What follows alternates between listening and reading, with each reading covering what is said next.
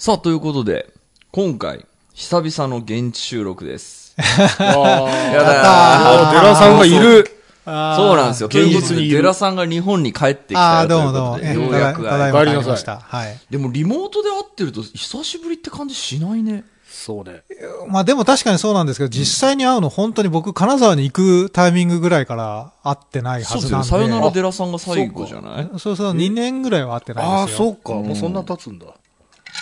だからそれで、その、久々に会って、うわ久しぶりだと思ったけど、まあ髪が黒くなったなっていう。あ、そうだね。確かに。見てわかりますけど、なんかそんな、うわ久しぶりみたいまあなまあね。感じが。あの、しかも最近タッチレディオさ、結構あの収録ペースが、前は結構4、5本撮ってたとこあったけど、最近1、2本しか撮らないかまあら、ね年末でね、結構しょっちゅう会ってる感じてしてた。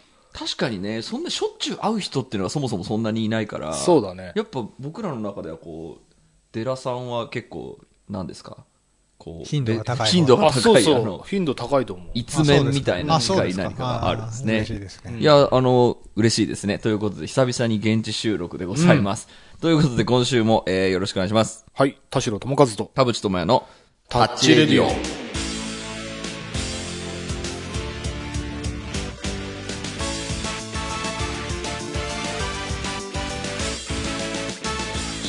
改めまして、こんにちは。田代智和です。改めまして、こんにちは、田淵智也です。この番組は作曲家田代智和、ミュージシャン田淵智也がお送りする閉塞感ダハーレディオでございます。だということで、まあ、前回からあの、デラさんがもう日本に帰ってきてるぞという状態で収録はしてたんですけど、その時にデラさんの衝撃発言の、あんまり食が好きではないっていう。これでも、俺、いや、すごいあれ、重要なことだなと思っていて、その日本にいると、まあ、こう言っちゃなんですけど、こう、ミーハーの風に吹かれて、やっぱこう染まっていくんですよね。ああ、なるほど。で、なんかその周りが流行ってる、周りが言ってるからっていうか言って、まあその食にせよ、音楽にせよ、アニメとかにせよ、あの、享受はするんだけど、離れてみると、あれ？俺そんなに好きだったっけ？って言って離れていくみたいなことがすごいあるんじゃないかなと思っていて。一回離れちゃったことによってね、なんか余計に戻りづらくなるっていうそうなんですよ。あるかもしれない。僕はあの、ちょっと違う話かもしれないですけど、あのーバンドの客は4年で入れ替わるっていう説をずーっと初期の頃から、へえ。なんでかっていうと大学のこの4年なサイクルなんですよね。ああ、なるほど。大学を卒業すると、えっ、と、今まで、まあ、例えば5個好きなバンドがあったとしたら多分1つしか選べなくなるから、うんうん選ばれなかった、えー、とバンドはすなわち1人の客を失うっていう。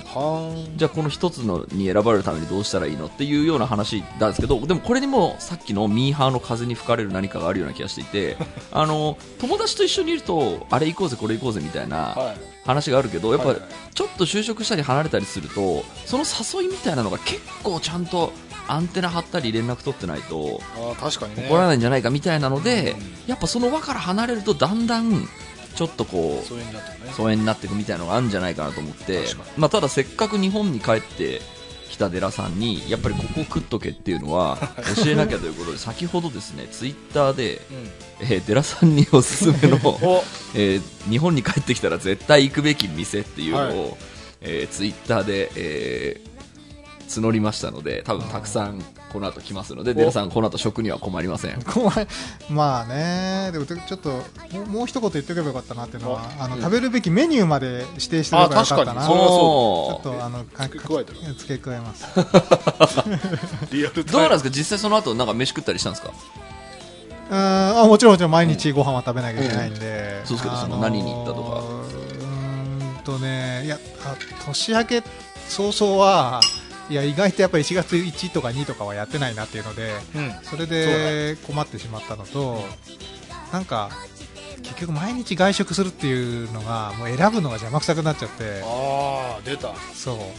興味ないからなのかもしれないです。興味ない興味ないいから。やなんかでもあのせ 成城石井がホテルの近くにあっていやコンビニも最初はもちろん楽しかったんですけど、成城石井がなんかヘルシーでかつあのボリュームのあるあの一人鍋キットみたいなやつを結構やってうてん。そのシリーズがね割と重宝しましたね。あーやっぱりそのコンビニとかスーパー系はやっぱどうどうなんですか？やっぱ日本のやつは発達してんの？いやもう本当全然あのテンションの上がり方が違いますよ。あのスーパー行って惣菜コーナー見ててももう全然こう彩りも日本の方が100倍はや華やかだし うまうまそうだしうん。全然それはもう比べ物になるんだよしかもコスパもいい。そうそうそうそう、うん。食はやっぱりね明らかに日本。すごいなやっぱ海外に行ったらやっぱそのテンションの下がるっていうイベントがついてくるのか。そうそう。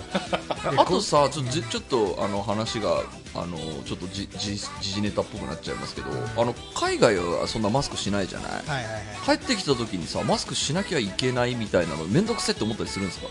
あ思いますよ。思うんだ。でもなんか割と偉いしてますよねなんかちゃんと。まあまあ、まあ、あのこの直前まで外食してたので、うん。一応なんとなく人前っていうかうん。講習のっていうのでしましたけど、うん。やっぱ邪魔くさいですね。あのもう邪魔くさそれが邪魔くさくて外行くの邪魔くさいなっていうぐらいには邪魔くさい。でもやっぱりその仕事の時はとか会議の時はまあした方がいいかみたいなのはスイッチは入るんですか？まあそうね。それはだって相手がしてるからね。あでもいやでもそこなんか仕方なく。偉いや偉い。まあなんかさ合わせて。あの外国人とかもさ観光客はさなんかジャパンではマスクをするらしいでみたいなさなんか理解あるじゃんね、うんでまあそれは俺別にどっちがいいとかはさ俺どあの正直どっちでもよくて、うん。そのなまあ合に行ってはみたいなところもあったってさなんか海外の観光客の人が日本ではマスクをするらしいねって言ってしてんの俺すげえ見て微笑ましいなと思って、なんかするのがかっこ悪いみたいなその風潮も俺どうかと思うので、まあどね、そのしないよりした方がそりゃ風邪はひかねえわけだから。あそうね。いやろ六本木のそのアパホテルは外国人が本当半分以上多分宿泊客ですけど、みんなマスクしてますよ。あの偉いっすね。そうそうそう。やっぱあのー民度高いなと思いますよね。確かに。この時期に 日本にわざわざ来るようなうん。外国人はやっぱ相手の国がどういう状況なのかは踏まえてきてる気がしますけどだからじゃあデラさんはその海外の風に吹かれてこう外人っぽくな外国人っぽくなって帰ってきたわけではないのかな。やそういう意味じゃ別にあの あの向向かった先のリスペクトというか、はい。まあ当然、えーすべきこかと飛行機の中はどう？あ飛行機の中はね僕のタイミングは12月の終わりでしたけど、あのちょっと義務っぽかったですね。あやっぱそうなの？うん、うん。あのしてねっていう状態でしそたね。の何エアラインえーっと僕はエアカナダだあ違う違う違う。えーっとあれだわアメリカンエアラインですか、ね、あそうなんですか。じゃあそのあアジア圏のあれじゃなくてその欧米圏だけそうそうどそううん。義務なの。うん、してくれって言われましたよ。ああそうなんだ。なんかまあいろいろなんかルールはあるかね、なるほど。さあということでですね今週は、えーその デラさんに知恵を授けるリプライを読みながら近況報告をしたりという雑談会にします、今週も30分間あなたの閉塞感をダハタッチ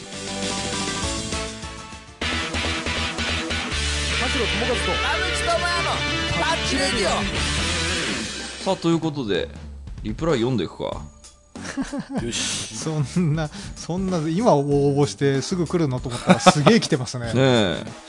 日本に帰ったら絶対行くべき店飲食でもそれ以外でもチェーン店でも何でもリプライで教えてくださいというのに対して、えーロッキー丸亀製麺と TOKIO のコラボの俺たちの豚汁うどんが美味しかったです。松岡さんが商品開発する動画を見てから食べたのでより美味しく感じたのかもしれません。丸亀製麺うまくない？そうね。いや結構周りでもみんなよく話題にしてんだけどなんかね俺なんだろうあのオーダーシステム一回忘れちゃったらうん。入りづらくなっちゃって。ああセセルフで。意外ともうね10年ぐらい行ってないかも。そうなんだ。いやなんか麺に力を入れてて、うん。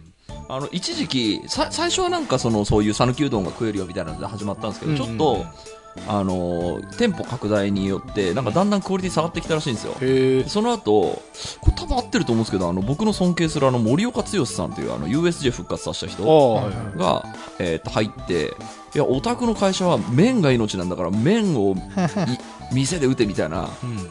感じにその切り替えたらその要はその麺美味しいねみたいなのにブランド展開をしたら V 字回復してでも実はうまいんですよね。デラさん行く？丸亀製麺いうよね花丸うどんか丸亀製麺かみたいな感じであれですけど確かにうどんはううまいですよね。僕大好きですよ、さあ次、えー新八食堂はいかがでしょうか？ホッケなど焼き魚や干物をはじめ、えー鶏生姜焼きなど定食も美味しいです。定食を頼むとビールも150円で飲めます、えー何新八食堂はね僕あの編集室で弁当でかあの注注文しましたね。どこどこ？あんの？チェーン店なの？新八食堂チェーン店ですよ。渋谷のセンター街にもあるあ、し、そうなんだ。多分、で知らない。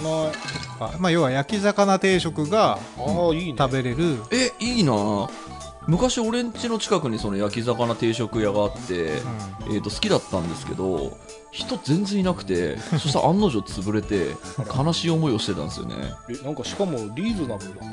そうね。あーでもね、うーん、まあ、行ってみてください。あ、そう。さあ次僕渋谷にあの局の向かいにあの、えー、魚力っていうそれこそ本当になんか定食屋の店があって、まあ、魚屋なんですけど、そこがねあの充実しすぎててて、へえ。えーまあ、近く 近くに行ったらどうぞぜひ。さあ次直子43回、えー焼肉ライク。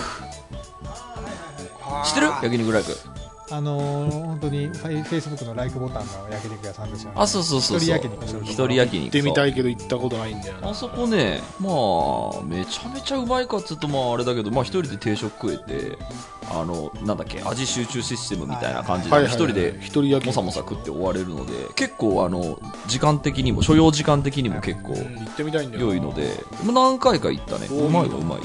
うん。行ったことない。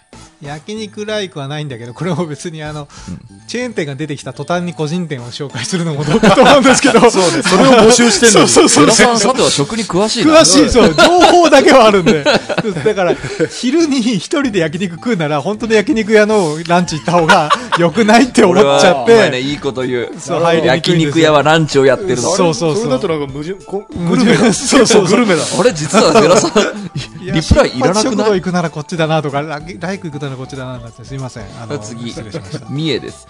えーセブンイレブン、何でも揃います。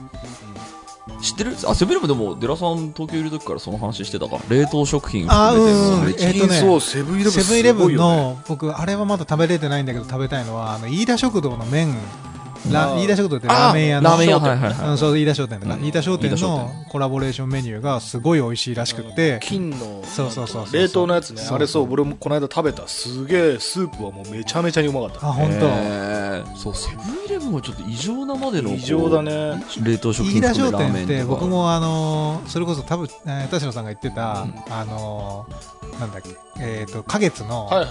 あそこ行きましたよ。あ行った？ええ。あの新新原稿するラーメン。食べたはい食べました、食べました。あとは、その僕、飯田商店は店にも行ったことがあって、はいはい。並んで入りましたけど、すげえうまかった記憶があって、だから、あの、新げんこつラーメン僕食べてないんだけど新月、うどうんとね、あの、すごい豚の、なんだっけな、豚で取りましたみたいな感じで、うんあの、まあ、美味しい、まあ美味しい。そうそう、美味しいは美味しかったです。美味しいは美あ味しかった。そのくらいなんだいや、でも、あの、セブンのやつは食べてみたいなとは、醤油ラーメンなんで、あそこの。さあ次、ビーノスケ、くら寿司。どう100円寿司は？どう？くら寿司、そうね。まあ、寿司はちょっと金沢に取っとこうかなっていう。そうね。あの、金沢のなんか、マイモン寿司とか、なんか何個か金沢のチェーン店が東京来てるじゃない。やっぱでもそこで食ったらうまいのよね。高いけど。だから、100円寿司美味しいなと思って、その安いしいいなとは思っているんですけど、あの、寿司屋がちょっと全体的にグレードがここ数年上がってきたもんで、あの、一時期100円寿司ってなんか味も頑張ってるし美味しいなっていうのから、いや、とはいえやっぱり100円寿司とそうじゃない寿司ってちょっと差あるなってなってきて、まあどっちも素敵なんで好きなんですけど、マイモン寿司も一応チェーン店だよねチェーン店ね。そうなん。ですよ。金沢行っても俺マイモン寿司食べるときあるし、金沢寿司うまいんだよな。あれ金沢は行かないの？えーっと、帰りました。一回帰って、3日か4日ぐらい帰るんで、その時にちょっと寿司を食べようかな。せっかくそのみんなせっかくチェーン店あげてんのに今のところそれを行くんだったらこっち行くわって ちょっとそうじゃないトそうね。ークにしたいんだけど、えーっと、まだお眼鏡にかなっててないですね。分かった、来た来た来た来た。あの、お俺と、俺と今同じ意見の人見つけた。えーっとね、これ、トバリ。伝説のスタ丼です。うんああの丼からしか得られない栄養素がある。あと唐揚げもめっちゃ美味しいです。おすすめはニンニクだれ。俺、この間食ったのよ。伝説のスタ丼久しぶりに。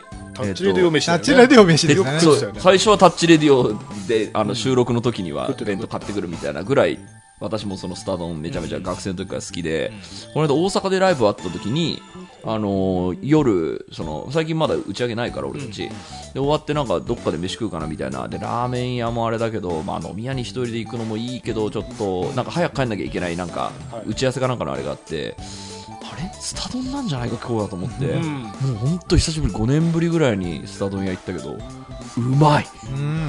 スタ丼はうまい。わかる。どう？うまいよね。スタ丼スタ丼も確かに今聞いてそうだな一回食いたいなと思いましたね、うん。昨日ちょうど松屋に行ったんですけど、うん。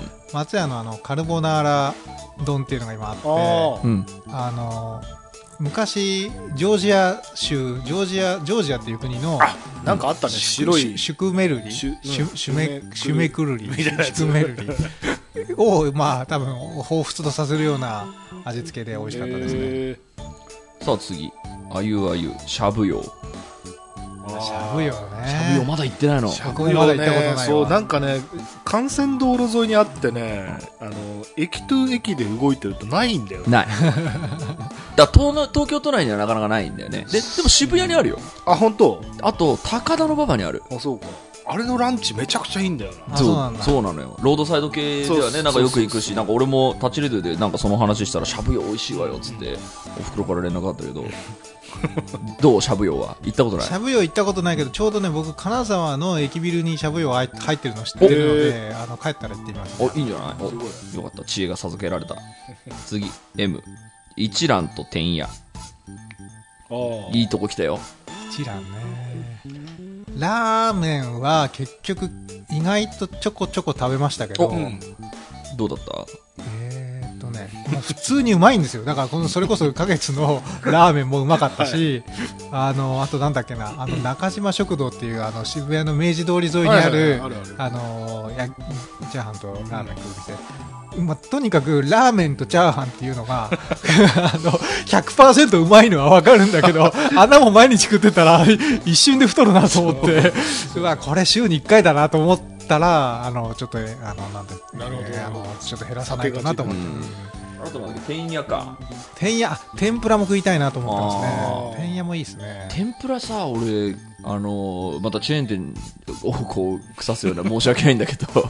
あのいや腐す天野は好きだよ。好きだけどあのちょっといい天ぷら屋に行ったのよ。あうまい。ねカウンター？カウンターの？カウンターあーいいですよね。うまい。うまいよね。うまいやっぱ違うもんだねと思ってあのこうやっぱ手だれのこう大将は手で油に手なんか突っ込んじゃったりして大丈夫かななんて思いながらいいの大将なんて思いながらこう出てくるものを食べるとうまいってなるね。あの、あの天ぷらにしかない火入れの加減っていうのがあるんですよね。そうね。あのー半生というか、あれはやっぱり天ぷらじゃないとできない。うん。さあ次いきますよ。5位餃子の王将あー、メニューももちろてないわ。ん店構えというか雰囲気に日本の空気感を感じます。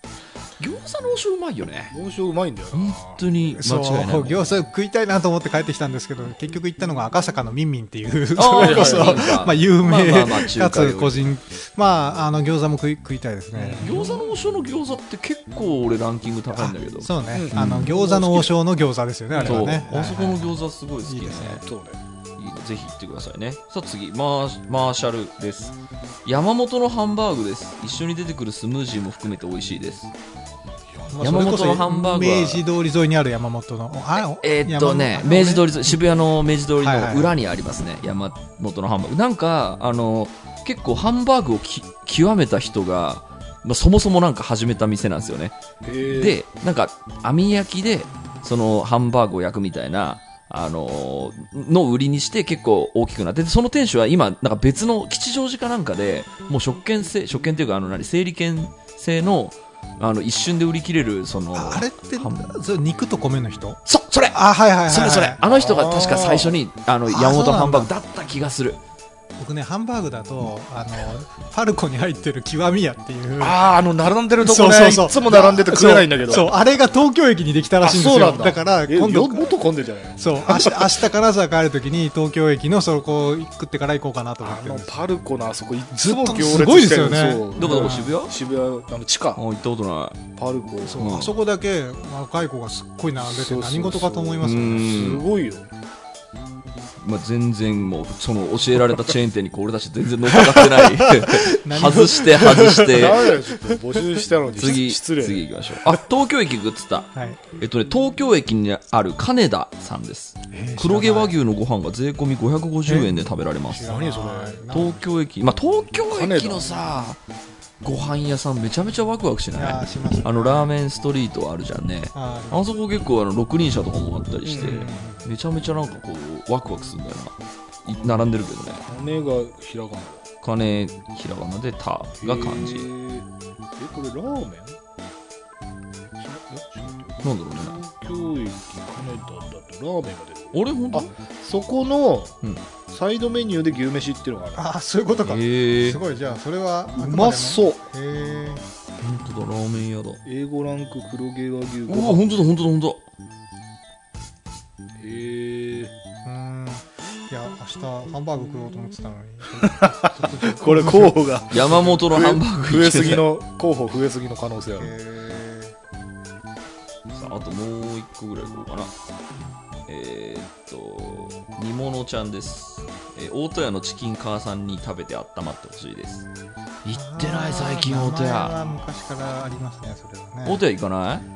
大戸屋も行かないですね。おすすめしてる。ちょっとメモっとけよ。行ってみろって。不便だから。大戸屋でも、ディスるつもりないですけど、僕がバイトしてた頃よりかは、あの、ちょっと高級志向というか、あのお値段が結構、まあ、物価高もあると思うんですけど、結構高くなって、なんだろう、安くて食えるみたいなジャンルとはちょっと違くなってきて、果まあ、たして。ブランド的にはどうなってんだろうって少し心配でもあり。でも、大戸屋僕はあれ、テイクアウトで使ってましたね。うんあのーコロナになってから、うんうんえっ、と、そこで食べるっていうことではなくて、おかずだけね、なんかはいろいろやってたんで。確かに俺も大戸屋でこうバイトした4年間で大体の料理のメソッドを覚えたからね。えこうやってもやるんですか？ややってました。あの普通に唐揚げも普通に衣つけて味付けもしてとか鍋物とかも。あので大体あのあ言ったらあれなのか分かんないけど大体天つゆの、えー仲間のタレを使えば大体の料理は作れるんで煮物でもなんでもそれで結構私勉強になったね。さあということでおすすめのチェーン店出てきたけど。寺さんどれが良かった？えー、チェーン店じゃないと思いますけど、東京駅の金田は。彼だああぜひ行ってみてくださいよ。普通に良さげな確かにね。情報でした。あのチェーン店じゃないやつとかでこういいの出てきたらちょっと興味あ出てくるよね、えっ、とね綾香です。日本橋の初めのカツ丼が美味しかったです。え日本橋。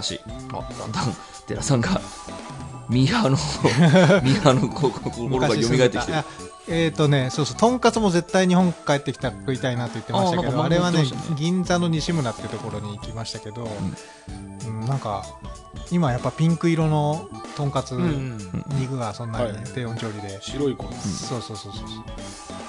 うん、やっぱとんかつうめえなと思いましたね。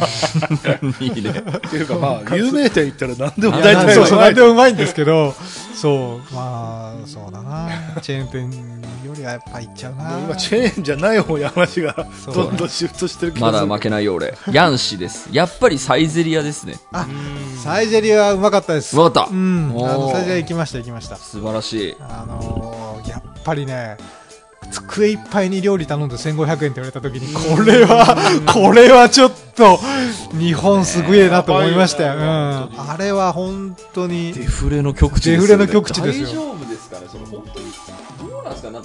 最近の物価高に対してもあのサイゼリアの人たちはもうやっぱすぐ逆張りするから、ええ。私たちは値段を上げないっつってまああのまあ素敵な企業努力だと思いますけどいやーでもちょっとなんか安サイゼリア安すぎますよ、あれは。本当に美味しいのに、ん。1500円は。だって、まあ、言っても向こうの10ドルみたいなもんなんで、うんあのチップなんか入れようもんならもっとしますから、そうね。10ドル以下なんですよ。うんうん。これはちょっと、信じがたい値段ですすね。もんねしかもねうんしかもうまい。そうそうそうあそう。お酒も飲めるしね。そうそうそう。だってお酒入ってたんですよ、その時。僕、あの250ミリリットル半分のデキャンタ半分ぐらいの、うん。あデキャンタぐらいか。あ。頼んで、うん。でドリンクバーであの炭酸で割るわと思って、うんそれ頼んで普通に1500円はいはいはい。やばいっすよ。やばいね。そうね、なんかあの、まあまあそういう、なんでしょうかね、こう、今物価高の世の中で、まあ値段がどんどん上がる。で、まあ、でもまあもともと今までが低すぎたので、まあ賃金が上がってないような問題だとして、まあ上げるのはまあ仕方なかろうって思うんですけど、えっ、と、まあそんな中、えっと、やっぱりその庶民を苦しめる気か、みたいな、あの気持ちはわかるんですけど、えっ、と、その中でサイゼリヤとか、えっ、と、松屋もまだ安いのかな、あの、ちゃんと安くて物を食べられるところってあるじゃないですか。その、大阪だったらスーパー玉でとか、あの、一応その、庶民の味方である、その、それぞれの、こう、所得層には、こう、ね、ランクがあって、まあ、少ない人のためにも、ここだったら、まあ、うまくやりくりしたら結構贅沢できるよねっていう店はあるじゃないですか。うん服屋だったらそのはいユニクロとか GU とかで素敵なもの買えるわけだし、まあ、ユニクロ最近高くなってきたか。でもその安いファストファッションみたいなところもあるわけだからなんかこう上げるところは上げるで、まあ、ちゃんとなんでしょう経緯を説明して誠意を尽くしていればそれはそれで、あのーそれで応援してくれるお客様を作るっていう企業努力だから、あのなんでしょうかね、その物価が上がったって今世の中わーってなってるけど、まあ、引き続きこう節約すりゃうまい飯食えるような国であることは間違いないんだから、そって思っていますけど、ど でも一応数字的になんかあれだよね。その物価の上昇に対して給料が上昇してないみたいな、それは問題。その数字の上での問題があるから、うん。っていうことだと思うんだよね。それは問題。いやでもまああのそれこそなんだっけ？えっ、とこれも古い話になりそうですけど本田圭佑がラーメン700円で安すぎるみたいなことをツイッターでつぶやいてみたいな、ああいうでじゃあなんかあれがあれがなんか地獄だなと思った後あのラーメンがどこのラーメンでこのラーメンには700円は このラーメンに2000円は出せないみたいなー。その店を特定してあのその店についての話になっていくのがまあ地獄だなとは思いますけどまああのだけど僕信玄骨ラーメン頼んだ時に、はい。それででラ瓶瓶ビール頼んで、でえーっとサイドメニューのなんかご飯物も頼んで餃子もつけて餃餃子はまあ すげえ口そうそうそう。ちょくっての。サイゼリアでもなんか、結構楽しんでるな。そうあの入ったらどうせ、うん。でそれで、まあ、2000円いくかいかないかだったんですね、うん。あの信玄骨ラーメンは、はい。まあこんだけ分量あったらまあそんくらいいくわなだけど、ね。でもまあラーメン1000円だったしそうね。まあこんなもんじゃないというか、うん。まあ、少しあの時代に合わせて上がってきてはいるよねっていう気はしてますけどね、ラーメンの値段に関しては。まあそうですね。ラーメン昔安かった。今1000円超えは別にそんなに珍しいことじおかしゃないですよねくはない。ただ、やっぱり1000円超えるにふさわしい、なんか見た目とか、そのバリューをやっぱり出そうとお店はすごい頑張ってて、ああそうなんです。その今までと同じものがただ1000円になりましたっていう見方だと多分、そりゃそうな。潰れちゃう。なるほど。そうだからなんかね値段に見合ったものとしてちゃんとブランディングできているんだったらなんかあそう。ねそれこそなんかラーメン屋の中でさなんか物価高うんぬんじゃなくてなんか意図的に高いものを売るみたいなのでそれこそ飯田商店の人じゃない？始めたの。ああ、そうか、そうか。なんか。一一杯結構なんあ言ってましたまあだから価値のあるものを、まあいい、その値段でっていうこと。で。うん、なんかあのーえ日本酒とかでもそうらしいですけど日本酒があまりに安すぎると、そはいはいはい。のホリエモンとかがすげえ言ってますけどやっぱ海外の人とかがそのなんかのプレゼントで一番高い日本酒が欲しいんだけど一番高い日本酒でも2000円とかだから。なんかそれはあのー買いたい人的にも失礼だしって、はい。まあそのホリエモンの言い分ではね、で高いものがあったらその売れるじゃん。でまあそのブランディングに成功したのが獺祭だったり、はい。そのして、なんかその、まあ、タッチリデオで何度も話してる話ですけど、その、安い値段をつける人が偉いとか、値上げをしない人が偉いみたいな呪いは、あの、僕は結構反対派で、低すぎるのは問題だと思っているんで、まあ、えっと、だけど、それでも、えっと、お金がない人ってのは当然いるから、その人のためには、こういうとこあるよっていう、うんあの、ちゃんとセーフティーネット的なのも結構揃ってるいい国だなとはすごく思う。ご飯に関しても、その服に関しても。そこはなんかいい感じでそう住み分けができてんだから、ねえ値上げごときでそんなガタガタ言いなはるなみたいな、まあだから値上げした分給料も上げてよっていう話だそれはもちろんそう。本当にそうね。本当にそれはやんなきゃいけない。なんかこれ音楽業界でもさなんかもう決まってるあのあれあるじゃん。この人はこのお金を払ったらやってくれるみたいな。もう相場が決まってるじゃん、はいはいあれよくないよね。いやしかもさ俺思ったのが、うん。そのなんか会社のお給料とかってさ、多分そのなんか微増とかっていうことができると思うんだけどミュージシャンとかクリエイターとかその、まあ、芸能人とかもそうなのかもしれないけどさギャラっていうのがさ、まあ、例えば10万ですとかさ、15万ですっていうなんか感じがあってさそれが、じゃあちょっと物価上がってきたんで15万2000円にしますみたいになってもなくない、ない。ああそうね。だからそうするともう15万の人がギャラ上げるとしたらなんか有名になるとかなんか賞を取ったとかで一気に20万とか30万にしないと。単価はそれでしか上げられないなんかそのじゃあ物価に対してじゃあ2%上げましょうみたいなのないじゃん。ない。あれはちょっとよ危ないよね。難しいよね。だからそのギャラがそうもしそういう交渉ができたらいいのになって思うこといやだから、なんかこの、まあ、例えばあのアーティストとかでもちょっとこのアーティスト売れてきたんで今回に関して今回からそのプレイヤーの値段1万上げましょうみたいな、はいはいはいなんかそういう動きを、えー、と本当はしなきゃいけないんですけどなんかみんな4万でやってるらしいぞみたいなので そうね。4万みたいな。あの人もやってるしみたいなね。であのー結構さ僕たちの仲間のさ、うん。あの売れっ子あの作曲家とかうん。アレンジャーの子とかがさ忙しくなってくるときにさでそれでなんか締め切りに追われて締め切りをちょっと遅らせちゃいますとか、あのー仕事を抱えすぎてとかそのあんま断れないんですよねとかっていうのを聞いてやっぱ思うのはギャラを上げた方がいいっていやいやそう本そうそうそうい当に思うんですよ。や本当だって断る理由としてギャラ上げないとそうそうそうそうそう。ダメで。それはそう。でなんかそのあなた一流なんだからそうそうのそうそう。いつまでたってもこのお金を払うとあのアレンジしてくれるマシーンとして貸すのはちょっとやっぱ良くないいやだから競競争原理を自分に当てはめて、うん。僕はそんなに今うん。あのこの値段だと需要が肩になるから、うん。供給ちょっと上げるために値段上げそれは自分のこう需要のうんね需要量を。まあ、でもさそれにしてもそのさっき言ったみたいに例えばじゃあ今まで4万だった人が5万にしますっていう話を聞くけどさ4万2000円にしますとかあんま聞かないでしょ。いやそうだから物価に合わせてはまあ逆にあんまり合わないでしょうけど。そうそうなんか単位がもうなんか0か5刻みみたいなのなんかうそれがなんかこうなんだろうな。あのそれでいいのかなっていう。うん。いやいいいい重要な指摘 なんかあの印税契約する僕とか田代さんってあの今 CD 売れないじゃない、はいはいはい。あの CD 約売れないと印税ガクンと下がるので、あの正直曲をあもちろんあの契約したら書きますよっていうこの時点ではお金一銭ももらわないでかけちゃうんですよ。仕事の形として。でこれが20年前はいやあの CD まあまあ売れますからそれであの有名アーティストだったらその分入りますからね。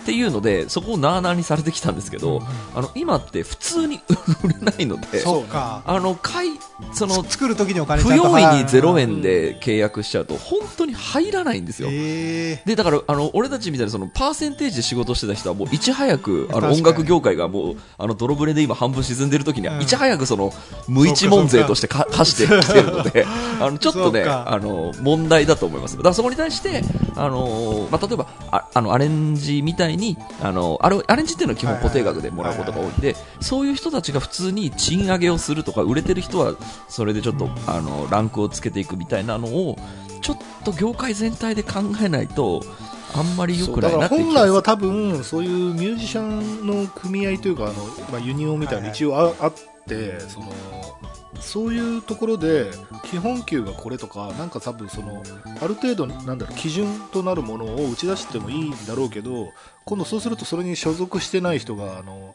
買って打ったりとはいはいはい。かまあ結局フリーランスの集まりみたいなところもあるのでそのなんだろうえっと変な言い方するとじゃあみんな基準をこれくらいのギャラにしましょうって言ってるところであの僕他のプレイヤーよりも5000円安くやりますよって言い出すやつが多分出てくる。そうなのよ。ダンピングするやつ。本当にあのやっぱあのねこう仕事めっちゃあってもう一流でもうパラパラパラってそのギターとかそのベースとか弾くだけであのすぐ仕事終わっちゃうようなあのスーパープレイヤーに仕事集まりがちなんですけどその人たちってあの普通に弾くの大好きだから 3万だろうが4万だろうが何でもやるんですよ、でね、卓録家でスタジオあるし卓録でやりますよみたいな感じで23時間で納品しちゃうから。これよくないってよくないって。だからそのななんでしょうかね、その、マクロ的なその経済の動きでつ、その作られたデフレっていうのもあるんですけど、あの、本当人間単位の心情で作られたデフレっていうのも確かにあって、はいはいはい。で、これ多分音楽だけじゃないと思うんですよね。あの、ま、あの、イラストを描いてる人とか漫画描いてる人とか。好。きなものを職業にしてる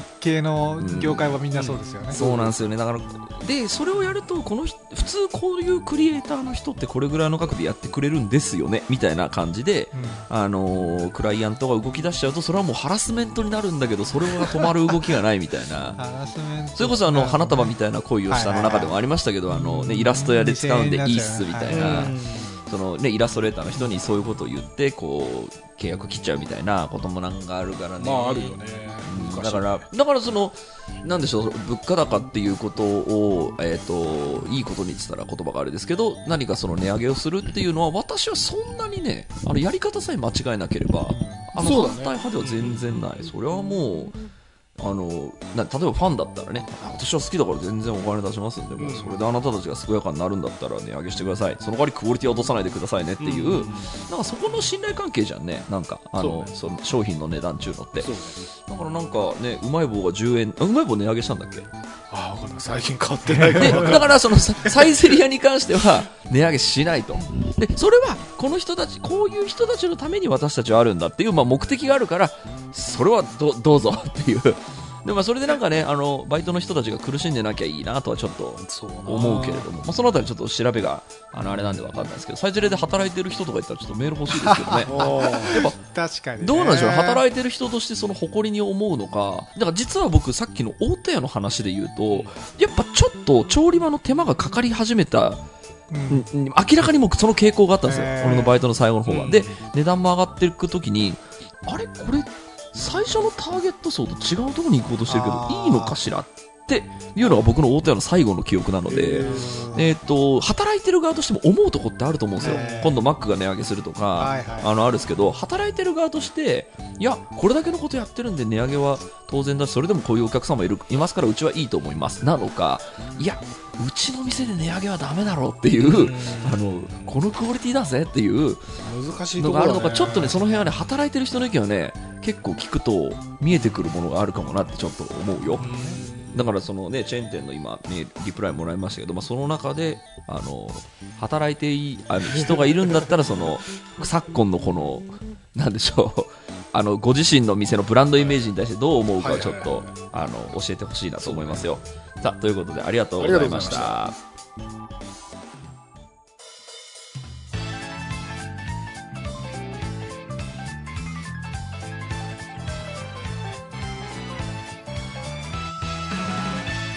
はい、エンディングのお時間でございます。今週もありがとうございまし。ありがとうございましたた番組のご意見、ご感想はブログのメールフォームよりお寄せください。タッチ二人に話してもらいたいこと大募集でございます。e メールアドレスはタッチレディオアットマーク Gmail.com、tacchiradio アットマーク Gmail.com でございます。えーオフィシャルツイッターの方もぜひチェックしてください。ということで、はいえー、新年一発目の、あの、収録でしたからね。なんか、あの、あそうか新年の報告会もそういえばしてなかったけど、それはもうちょっと来週以降にするか。そうですいやでも久々に、どう対面の喋り？なんかでもあれだね。一個だけその、なんかタイムラグみたいなのを全く意識しないの久しぶりだなとう思って、ん。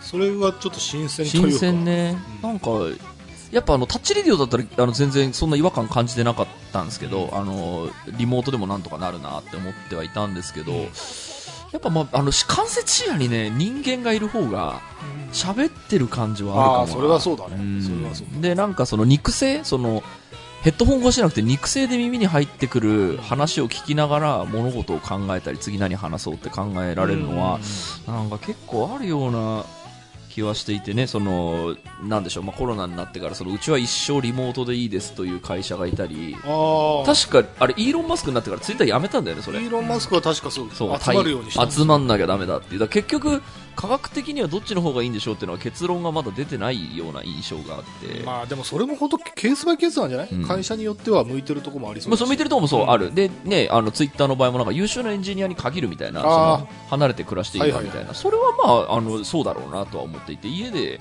働いて優秀な人はそれで優秀でいいとは思うんで。さあ、ということで、来週以降も、えーよろしくお願いできればと思います。はい今週はここまでです。はいお相手は田代智和と田淵智也でした。また来週。